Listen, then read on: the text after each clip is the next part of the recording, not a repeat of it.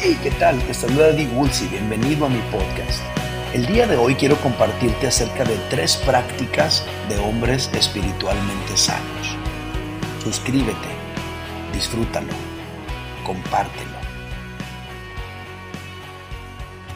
Señores, el día de hoy yo quiero hablarles acerca de tres prácticas de hombres espiritualmente sanos. De eso quiero hablarle.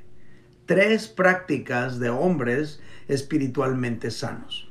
Y quiero iniciar diciéndoles que la vida cristiana saludable contiene un elemento súper importante que a veces no consideramos mucho y es el vivir en comunidad. La vida cristiana se vive en comunidad y una vida cristiana saludable necesita tener este elemento. Si este elemento eh, se quita, entonces no puedes vivir una vida cristiana saludable. Ahora, la comunidad cristiana no se limita solamente al reírnos y comer. Eh, reunirme con, cristianos y vivir comunidad cristiana con ellos no, no se trata nomás de hacer carnes asadas o, o ver un partido de fútbol y reírme. No, no, no. No se limita a darnos carrilla, a divertirnos un rato. Aunque todo eso es bueno y aunque todo eso es saludable y muy importante, no es todo. Tú y yo tenemos que aprender a ir más allá en nuestra experiencia como hombres cristianos en cuanto a vivir la comunidad cristiana. Nuestra vida cristiana en comunidad, unida a las otras experiencias de la vida cristiana como la adoración, el servicio y la devoción a Dios, nos enriquecen y nos van a ayudar a mantenernos espiritualmente sanos. Todo es importante. Si tú oras, lees la Biblia, pero no tienes una interacción con otros creyentes, entonces hay un elemento que te hace falta. La salud espiritual, igual que la salud física, se debe cuidar. Y muchas veces, igual que la salud física, la salud espiritual también se va deteriorando imperceptiblemente. Y cuando menos piensas ya estás enfermo y difícil de curarte. Es así como el que está invadido de cáncer no se daba cuenta que lo tenía. Le puede pasar al que está invadido también de frialdad espiritual, de indiferencia, de apatía por las cosas de Dios, de amargura, y hasta de otros pecados más visibles, pero todo va aumentando de una manera gradual e imperceptible. Por lo tanto, tú y yo tenemos que hacer lo propio, así como nos cuidamos para estar, para estar ah, saludables físicamente, así tú y yo también tenemos que hacer lo propio para mantenernos espiritualmente sanos. es mejor evitar enfermarnos que tratar de curarnos. Lo voy a repetir, es mejor evitar enfermarnos que tratar de curarnos. Y algo que nos va a ayudar a mantenernos sanos es precisamente vivir esa vida cristiana en comunidad. Repito el nombre de mi charla, tres prácticas de hombres espiritualmente sanos. Y estas tres prácticas tienen que ver con esa vida cristiana en comunidad que tú y yo como hombres debemos vivir. La primera práctica es la siguiente. Número uno, ayudarnos con nuestras cargas. Ayudarnos con nuestras cargas. Tú y yo como hombres debemos aprender a ser empáticos y tenemos que tratar de comprender las luchas que otros hombres viven, mostrando interés por ellas y ayudándoles en la medida de lo posible. Cuando tú y yo hacemos eso, tú y yo estamos identificándonos con Cristo. Fíjate lo que dice Gálatas capítulo 6, verso 2. Dice, sobrellevad los unos las cargas de los otros y cumplid así la ley de Cristo sobrellevad los unos las cargas de los otros. Esta declaración está, eh, es como si fuera una bomba nuclear en contra de la indiferencia. Tú y yo no podemos ser indiferentes cuando la palabra de Dios nos llama a sobrellevar las cargas los unos de los otros. Ahora, ¿qué significa esto? Lo que significa este versículo básicamente es que a ti y a mí nos debe importar cómo están nuestros hermanos en la fe. Que no debemos ser indiferentes cuando alguien se ausenta, por ejemplo, a la congregación o al grupo de hombres, o cuando dejamos de verlo, que no está bien que tú y yo pensemos, no, pues cada quien su rollo, yo tengo mis problemas y los demás, cada quien tiene los suyos. No, lo que la palabra de Dios nos está llamando aquí es a que nos interesemos por nuestros hermanos en la fe. Nos está llamando a ayudarnos unos a otros con nuestras cargas. Cuando nosotros hacemos eso, esto es una señal de salud espiritual. Por el contrario, si yo me doy cuenta que me estoy volviendo indiferente ante las necesidades de mis hermanos en Cristo, ese es un síntoma de que algo no está bien dentro de mí. Entonces la palabra de Dios nos dice, sobrellevad los unos las cargas de los otros. ¿A qué cargas se refiere? Bueno, este mismo capítulo nos deja ver a qué cargas se refiere. Gálatas capítulo 6, verso 2 versículos, eh, verso 1, perdón, dice, hermanos, si alguno fuere sorprendido en alguna falta, vosotros que sois espirituales, restauradle con, con espíritu de mansedumbre, considerándote a ti mismo. No sea que tú también seas tentado. Entonces, ¿a qué cargas se refiere? ¿En qué clase de cargas debemos ayudarnos los unos a los otros?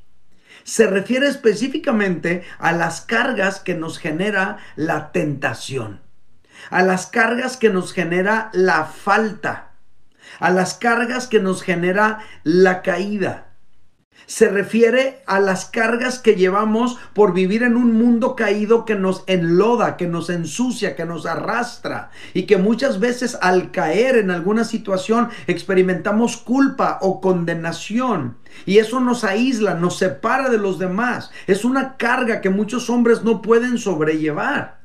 Entonces la palabra de Dios nos llama a interesarnos por aquel hermano que a lo mejor ha tenido una caída espiritual o un desliz o que está luchando con alguna adicción o una tentación. Yo no tengo que nada más hacer como que no lo veo. No tengo que hacer como que bueno, allá él, que él le eche ganas con lo suyo. Yo tengo mis propios problemas. No es así. La palabra de Dios nos llama a interesarnos y cuando nos estamos interesando, esa es una señal de salud espiritual. Por el contrario, entre más indiferencia hay en mi vida, más evidente se hace que no estoy del todo bien espiritualmente hablando. Entonces aquí habla de esas cargas generadas por la tentación, por la falta o por la caída. Pero hay otras cargas. Por ejemplo, la soledad. Hay otras cargas, por ejemplo, la tristeza. Hay otras cargas, por ejemplo, el duelo.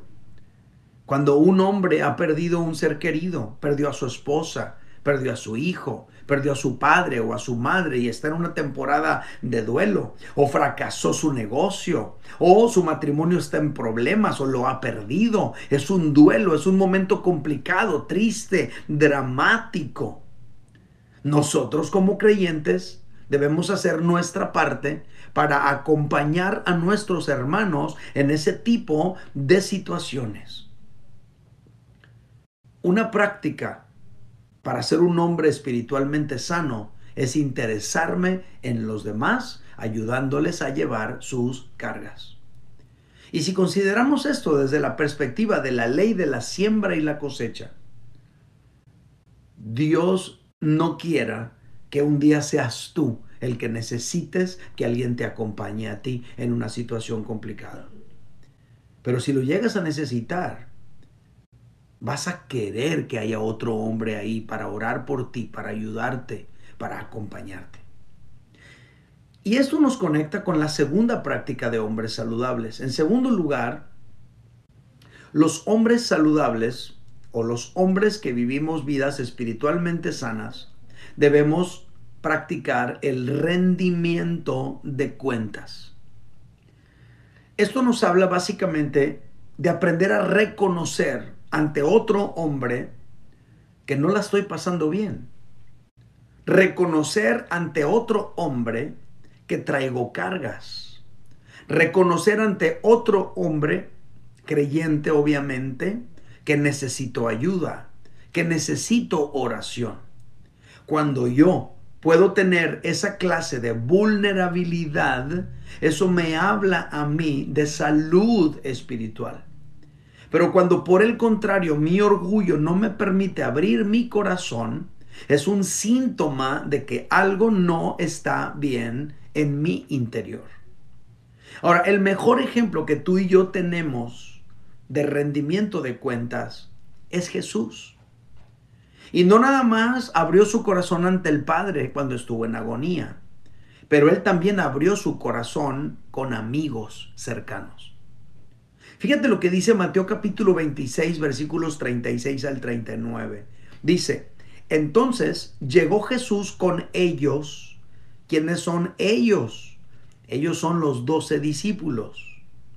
Llegó con ellos, con sus amigos, con su grupo pequeño, con su grupo de apoyo, con su equipo, con los que él convivía y pasaba tiempo. Llegó con ellos a un lugar que se llama Getsemaní y dijo a sus discípulos, sentaos aquí entre tanto que voy allí y oro.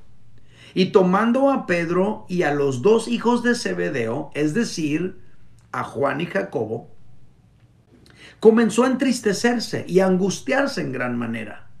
Ahora, esto tú y yo tenemos que interpretarlo bien. No es que allí se empezó a sentir triste. No es que allí se empezó a angustiar es que él ya venía luchando con la tristeza y la angustia, pero allí empezó a evidenciarlo, a abrir su corazón, a contárselo a sus tres amigos. Está rindiendo cuentas. Versículo 38. Entonces Jesús les dijo, mi alma está muy triste hasta la muerte. Quedaos aquí y velad conmigo. Ese fue el verso 38. Verso 39. Yendo un poco adelante, se postró sobre su rostro, orando y pidiendo y diciendo, Padre mío, si es posible, pase de mí esta copa, pero no sea como yo quiero, sino como tú. Entonces estamos observando a Jesús en un ejercicio de rendimiento de cuentas. Estamos observando a Jesús en un ejercicio de abrir el corazón con sus tres mejores amigos. Estamos viendo a Jesús en un ejercicio de pedirle a sus tres mejores amigos que oren con él y que oren por él. Jesús tenía tres amigos cercanos con quienes abrió su corazón cuando él se sintió en problemas. Obviamente estamos hablando de la humanidad de Jesús, desde la humanidad de Jesús. A Jesús no le importó qué iban a pensar de él. Jesús no tuvo temor de que fueran a utilizar esa información para difamarlo o atacarlo. Él simplemente abrió su corazón con ellos y les pidió de favor que oraran por él. Esto nos habla tanto de que los hombres necesitamos tener un grupo de apoyo que nos cubra cuando tú y yo estemos en desánimo, como de que nosotros debemos tener la humildad para abrir el corazón con otros y rendir cuentas con ellos. Jesús abrió su corazón porque tenía un grupo a quien abrirle su corazón. El problema es que muchos hombres no tienen a quien abrirle su corazón. Y se guardan solos una lucha interna. Se guardan solos pensamientos difíciles. Se guardan solos batallas con las que están luchando, la culpa, la condenación, el miedo. Pero la palabra de Dios dice, Proverbios 27, 17, hierro con hierro se aguza, así el hombre aguza el rostro de su amigo. Aquí la palabra de Dios nos está desafiando a ti y a mí como hombres a hablarnos de frente para perfeccionarnos, para sacarnos filo, a hablar cara a cara, a rendir cuentas, tú y yo. Y esto nos conecta con la tercer práctica de hombres espiritualmente sanos. Y es la de confrontar en amor. No siempre los hombres tenemos el valor o la humildad para reconocer ante otro hombre que la estamos pasando mal. Generalmente tratamos de ocultarlo y más en este mundo de apariencias donde todo tiene que ser perfecto y nada puede salir mal. Siempre vamos a subir la mejor foto que podamos a nuestras redes sociales y vamos a tratar de quedar lo mejor que se pueda y la ropa sucia se lava en casa y nadie tiene por qué saber lo que yo estoy batallando. Muchos piensan así. Entonces, como algunos hombres piensan así, aunque están en la iglesia, aunque están en un grupo de hombres, tú y yo debemos aprender esta tercera práctica que es la confrontación en amor. Confrontar en amor no se trata de hacer pedazos a alguien. No se trata de asumir el rol de la chimoltrufia y no, no, no, yo no tengo pelos en la lengua y yo como digo una cosa digo otra. No, no, no, no estamos hablando de eso. Confrontar en amor es hablar de frente y directo algo que observamos, pero en amor. No para avergonzar, no para dañar, no para lastimar, pero para dar la oportunidad de que una persona abra su corazón, porque tal vez está luchando con algo en secreto. Como tal vez hay alguien escuchándome aquí el día de hoy que estás batallando en secreto con alguna situación, con algún temor, con alguna adicción, con algún problema que estás teniendo con tu esposa, con algún miedo, a lo mejor a un diagnóstico médico, no te quieres ir a revisar, estás batallando con algo interno y no has abierto tu corazón con nadie. Por eso es importante que alguien cerca de ti te mire al rostro y te diga, ¿qué onda? ¿Cómo estás? ¿Cómo vas? Veo que estás luchando. Me parece que tienes alguna situación ahí adentro. ¿Hay Biblia para esto? Sí. Una vez más, Jesús es el mejor ejemplo de esto. Así como Jesús fue el mejor ejemplo de abrir el corazón, Jesús también es el mejor ejemplo de confrontar en amor. Miren lo que dice Lucas 22, 31 al 34. Dice, dijo también el Señor, Jesús a Pedro, le dijo, Simón, Simón, he aquí Satanás os ha pedido para zarandearos como a trigo, pero yo he rogado por ti para que tu fe no falte. Y tú, una vez vuelto, confirma a tus hermanos. Él le dijo, ¿quién es él? Él es Simón. Pedro le dijo, Señor, dispuesto estoy a ir contigo no solo a la cárcel, sino también a la muerte. Y él le dijo, ¿quién es él? Él es Jesús. Jesús le dijo, Pedro, te digo que el gallo no cantará hoy, antes de que tú niegues tres veces que me conoces. Aquí estamos observando a Jesús confrontando en amor a Pedro. No llegó con la espada desenvainada tratándolo de partir en dos.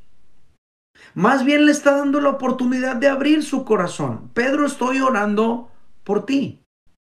Satanás ha pedido tu alma, te quieres zarandear. Pero yo estoy orando por ti.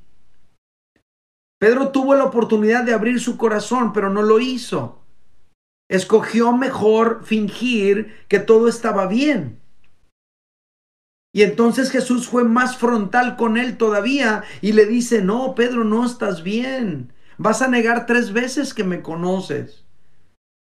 Porque así nos pasa. Llega de repente alguien y nos pregunta, ¿qué onda? ¿Cómo estamos? ¿Todo bien? Y tú dices, sí, sí, todo bien, pero en realidad no estás tan bien. Pedro tuvo la oportunidad de abrir su corazón y no lo hizo. Esta es una señal de que algo no está bien adentro.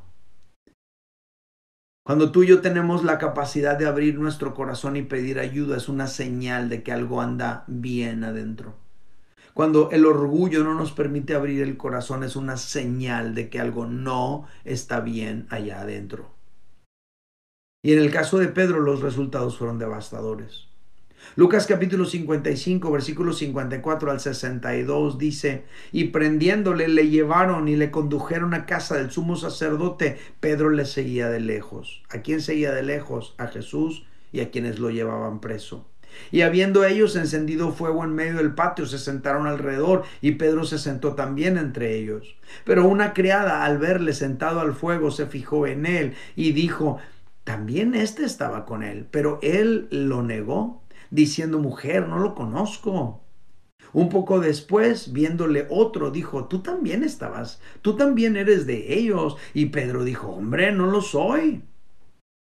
Como una hora después, otro afirmaba diciendo, verdaderamente también este estaba con él, porque es Galileo. Y Pedro dijo, hombre, no sé lo que dices. Y enseguida, mientras él todavía hablaba, el gallo cantó.